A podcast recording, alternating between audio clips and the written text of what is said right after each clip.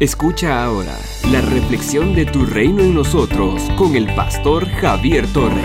Javier Torres. Cuando esto corruptible se haya vestido de incorrupción y esto mortal se haya vestido de inmortalidad, entonces se cumplirá la palabra que está escrita.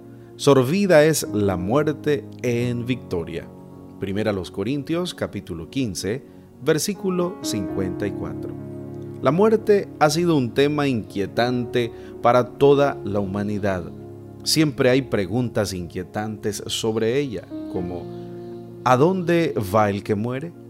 ¿Tienen memoria los muertos? ¿Qué hay en el más allá? Entre otras. Aún entre los seguidores de Jesús encontramos conceptos equivocados acerca de la muerte. Hay quienes consideran que la defunción aún de un hermano en la fe, es una desgracia.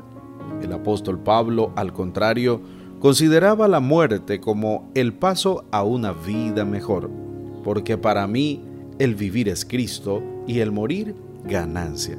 Filipenses capítulo 1, verso 21. Y pensaba que partir para estar con el Señor es muchísimo mejor. Filipenses capítulo 1, versículo 23. En la iglesia de Corinto había quienes creían que los muertos no resucitarían. El apóstol Pablo combate dicha creencia y afirma que, así como Cristo resucitó, también todos los que mueren resucitarán. El apóstol Pablo, anticipándose a posibles objeciones de sus opositores, formula preguntas y las responde. Las primeras preguntas son, ¿cómo resucitarán los muertos? ¿Con qué cuerpo vendrán? Verso 35. Los que niegan la resurrección dudan que un muerto pueda resucitar, que un cuerpo que se ha descompuesto y desintegrado pueda volver a la vida, que en caso de que haya resurrección, es imposible que el cuerpo resucitado pertenezca al que murió. Si el cuerpo resucitado no corresponde al que fue sepultado, entonces no puede hablarse de resurrección. El apóstol Pablo llama necio a quien hace tales preguntas y tiene tal razonamiento y responde. Así también sucede con la resurrección de los muertos. Se siembra en corrupción, resucita en incorrupción. Se siembra en deshonra, resucitará en gloria. Se siembra en debilidad, resucitará en poder. Se siembra cuerpo animal, resucitará cuerpo espiritual. Hay un cuerpo animal y hay cuerpo espiritual. Versos 42 al 44. El apóstol Pablo afirma que incluso los creyentes en Cristo tendrán que experimentar la corrupción de sus cuerpos, pero en el día de la resurrección adquirirán un cuerpo incorruptible, libre de los efectos del pecado.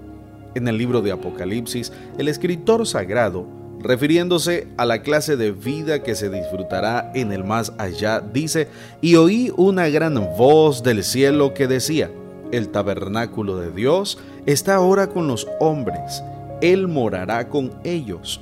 Ellos serán su pueblo y Dios mismo estará con ellos como su Dios. Enjugará Dios toda lágrima de los ojos de ellos y ya no habrá más muerte, ni habrá más llanto, ni clamor, ni dolor, porque las primeras cosas ya pasaron. Apocalipsis capítulo 21 versículos 3 y 4. La muerte no es el final, ni es tampoco una desgracia. Para el seguidor de Jesucristo, para el discípulo del Señor, la muerte es el paso a una vida muchísimo mejor. Además, el cristiano puede descansar confiado sabiendo que la muerte ha perdido su poder, pues ha sido aplastada por la victoria de nuestro Señor Jesucristo. Somos una iglesia llamada a establecer el reino de Jesucristo en Nicaragua.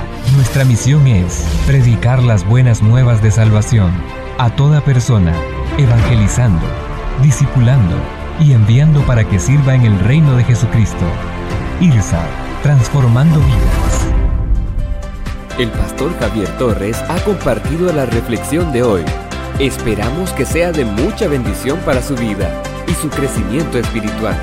Si desea que oremos por usted o tiene alguna pregunta, escríbanos al número 8588-8888 o visítenos en Managua.